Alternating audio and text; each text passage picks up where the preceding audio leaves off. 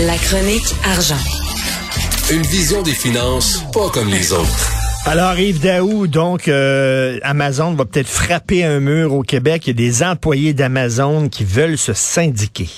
Hey Richard, je sais pas si tu avais vu le, documentaire que Ben le oui. bureau d'enquête avait fait, avait fait sur l'envers d'Amazon. On avait eu euh, justement le journaliste Dominique Cambon-Goulet là, qui avait été comme employé pendant euh, plusieurs semaines à, justement à l'entrepôt de la chaîne d'Amazon et qui avait vu de ses propres euh, yeux là, la situation dans, à Amazon.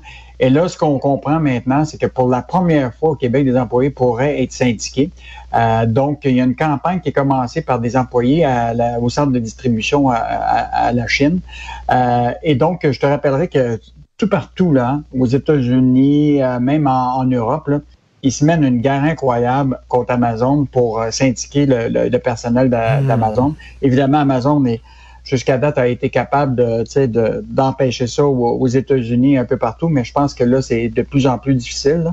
Euh, et donc, euh, au Québec, la CSN a commencé à faire sa, cabale. Euh, et donc, euh, ce qu'ils souhaitent, évidemment, c'est améliorer les conditions euh, de, travail à l'intérieur. Tu sais, chez Amazon, actuellement, les employés gagnent entre 17 et 19 dollars de l'heure. Et euh, normalement, dans les emplois d'entrepôt au Québec, là, ça tourne autour au moins de 23 dollars de l'heure. Fait que, euh, fait que c'est sûr que Amazon euh, va devoir faire face à cette situation-là. Déjà, aux États-Unis, ils sont obligés d'augmenter les salaires. Et juste te rappeler là, que la semaine passée, c'était annoncé que pour la première fois depuis 2015, là, Amazon a présenté un- un- des pertes de 3,8 milliards pour son premier trimestre de 2022. Oh! Ça, c'est c'est un, un signe assez incroyable parce que les ventes ont augmenté euh, tu sais, de, de 7 mais évidemment, les, les coûts de production sont plus élevés parce que les autres aussi font face à des situations de l'écosystème, de livraison des marchandises qui viennent de la Chine, euh, tous les problèmes de logistique. Et l'autre affaire, c'est qu'ils ont, évidemment, compte tenu de la syndicalisation ou éviter la syndicalisation, ils ont été obligés d'offrir des meilleures conditions de travail puis de rémunération à leurs employés. Mais euh, j'imagine qu'il y a d'autres entrepôts qui sont syndiqués à travers le monde d'Amazon. On ne sera pas les premiers. Euh, actuellement, là, pour, pour le moment, euh, tu sais, jusqu'à date, ils ont ré- euh, plus résisté, mais le premier en Amérique du Nord a été à State Island de l'État de New York, là, qui a remporté le vote pour la création du syndicat. Euh, il y en a quelques-uns en Californie, mais le vote n'a pas passé. Puis, euh, au Canada, c'est euh, à Edmonton, la première démarche qui a été faite. Finalement, le syndicat, les gens n'ont pas réussi à obtenir le nombre de voix pour pouvoir créer un syndicat.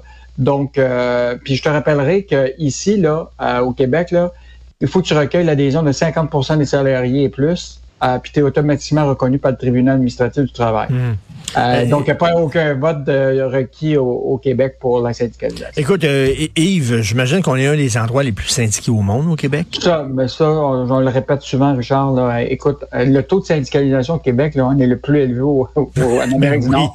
40% au Québec, euh, 26% en Ontario, puis aux États-Unis, 11 Fait que, euh, Euh, Est-ce qu'Amazon a déjà dit, si vous voulez rentrer le syndicat, on va lever les feutres? Ils ont-tu fait ce genre de menace-là? Jusqu'à jusqu'à maintenant? date, je pense qu'ils ont fait plus des démarches de s'assurer que les cadres parlent aux employés, selon le- l'article de Dominique Cambon euh, voulait ce matin, pour s'assurer s'ils sont heureux, euh, s'ils sont contents. La même démarche a été faite aux États-Unis. Ils ont augmenté les conditions salariales avant que qu'ils que ça euh, s'indique. je pense que j'ai mais j'ai lu le texte là aujourd'hui. là, Je pense que c'est au-delà du salaire, là, c'est le rythme de travail, le rythme effréné. Hein, je pense que Mais- c'est ça qui. Mais c'est reconnu qu'Amazon, là, tu sais, le euh, Jeff Bezos, là, c'est quelqu'un qui était très euh, militaire dans ses. Là, maintenant, Mm. il est plus détaché de l'entreprise, là, mais tout était surveillé au sens de, de l'information.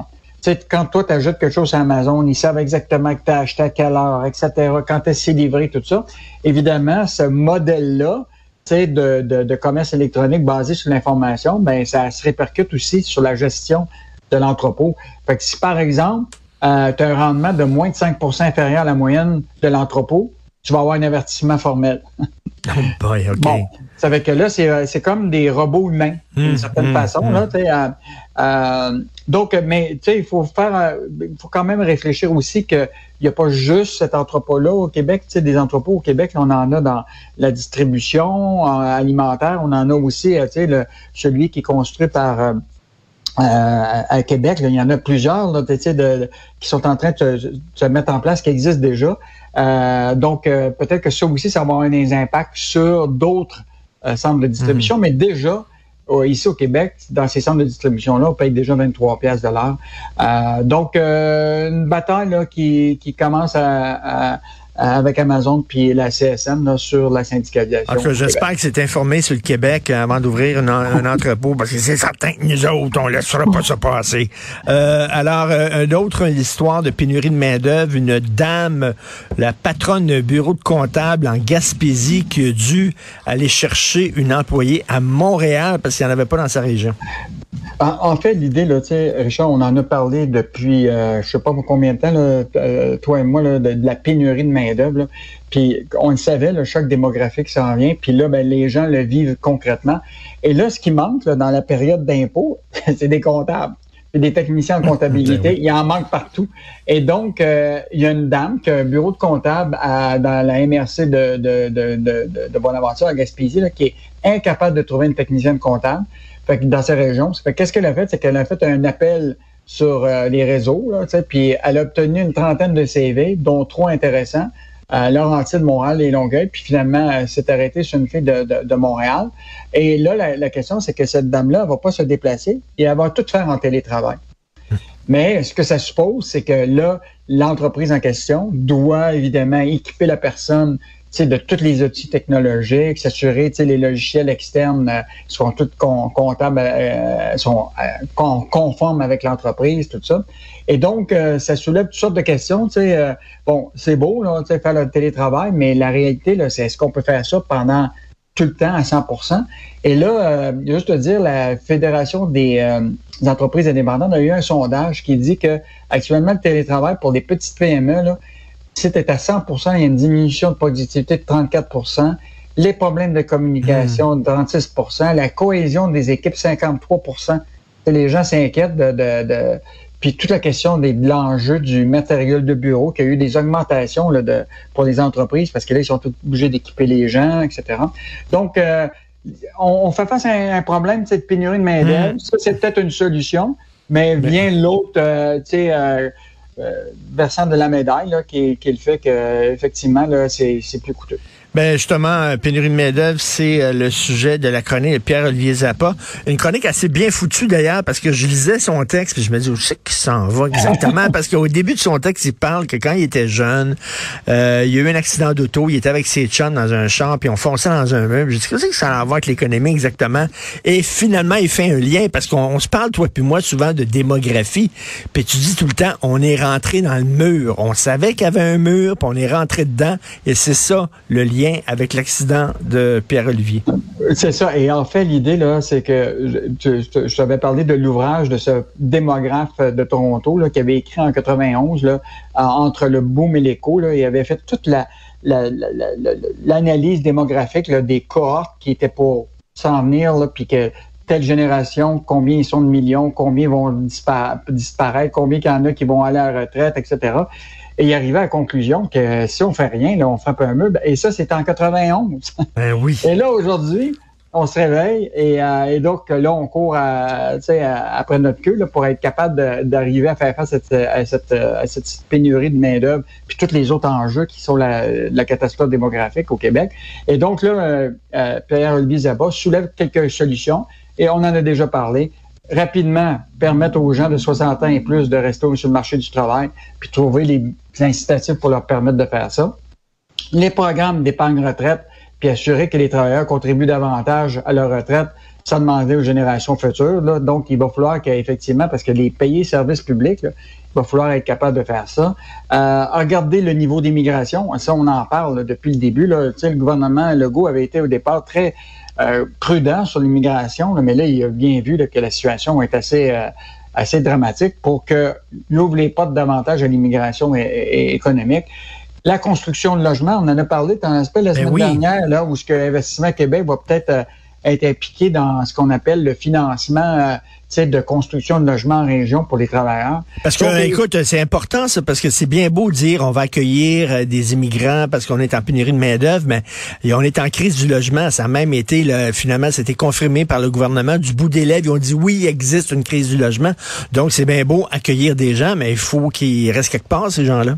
Hum, euh, absolument. Puis moi, je reviens encore à le, fait qu'on a porté des lunettes roses pendant des années. Le ministère du Travail euh, avait euh, fait en 2011 une analyse qui concernait la pénurie de main-d'œuvre. Puis, puis il disait qu'en 2021, là, on n'en aurait pas de, pénurie de main-d'œuvre. Écoute, aujourd'hui, on sait, je sais pas où étaient ces fonctionnaires-là, là, parce qu'il y avait dans le fond, toutes les analyses du choc démographique étaient là. La pyramide inversée. On le savait, là, que, tranquillement, la génération des baby boomers partirait à la retraite, qu'il y aurait moins de jeunes dans la génération X, Y, Z et W, là, pour venir compenser la, la, perte de, ce, de, ces gens-là qui quittaient le marché du travail, qui paieront plus d'impôts d'une certaine façon. Euh, donc, euh, puis évidemment, euh, les impôts servent à payer les, les, services publics, hein, les hôpitaux, l'éducation, etc. Donc, un enjeu là, qui est probablement qu'on n'est pas les seuls à faire face. Mm. Hein, Charles, hein, écoute, aux États-Unis, en Europe, tu sais, le, vieillissement de la population. Ben donc, c'est quand même quelque chose qui, qui, qui très, très bon texte de P.O. Zappa. Et en terminant, un Québécois sur six renonce à la propriété. Écoute, Yves, euh, je, je pensais à toi parce que j'ai vu une vidéo il y a quelques jours. C'est un, un WizKid, là, comme un spécialiste des, des finances, puis de l'économie, puis tout ça. Et il a fait un, il a fait un story, comme on dit, euh, sur Instagram, et il disait... Euh, Écoute, euh, l'accès à la propriété, c'est une blague. Il dit, on dit aux jeunes, il faut que vous possédiez une maison. Dit ça, toute l'affaire, vous devez être propriétaire. Ça, c'est les banques qui ont créé ça. Les banques, parce qu'il y avait de l'argent à passer, ils ont dit, bon, qu'est-ce qu'on va faire? Ah oui, on a des hypothèques. On va dire aux gens qui sont... Puis lui, il dit, il dit, euh, écoute, restez locataire. Il dit vraiment, là, il dit, c'est une joke d'être propriétaire. On vous, on nourrit ce mythe-là, mais ça coûte extrêmement cher. Vous êtes beaucoup mieux locataire que propriétaire. Bien, cette analyse-là, il faut la faire dans le contexte parce que si, par exemple, tu donnes ton argent au locataire, puis si tu regardes l'argent que tu investirais, tu sais, s'il te reste un peu plus d'argent, puis que tu l'investis, mettons, dans tes REER ou un CELI, tout ça, peut-être que ton rendement fait en sorte qu'effectivement, c'est peut-être mieux faire ça mmh. que de t'acheter une maison ou ce que tu es égorgé, puis tu es endetté, puis tu même pas capable de mettre de l'argent dans, dans ta retraite. Ce qui est passé, les maisons, là, c'est, il faut que tu, il faut que tu rénoves ci, il faut que tu rénoves ça. À un moment donné, ça coûte cher en maudit. Puis là, oublie pas, hein, tous les frais afférents, là, quand tu as une maison, tu as les, les, les, droits de bienvenue là, ben oui. qui t'arrivent dans le visage. À Montréal, c'est très cher et ailleurs. Euh, tu as toute la question des frais de notaire. Il faut que tu penses à des frais. Tu sais, si, mettons, tu es, dans une copropriété, tous les frais de, de prévoyance en, en, vue de, de, de travaux, euh, tu as tout l'entretien, etc. Donc, quand tu calcules ça, plus... Euh, mais il faut que ce soit, tu sais, les gens, ils font le, le, le, pari que, tu sais, si ta propriété augmente sur 10, 15 ans, de 25% peut-être que tu vas y gagner. Hmm. Mais euh, si, hmm. les, les, si à un moment, les, il va y avoir peut-être un moment, c'est peut-être une bulle, tout ça, puis ça va éclater, puis la baisse des, des valeurs des propriétés va chuter, ben là, tu vas te retrouver dans une situation extrêmement difficile. Donc, c'est euh, pas, c'est pas le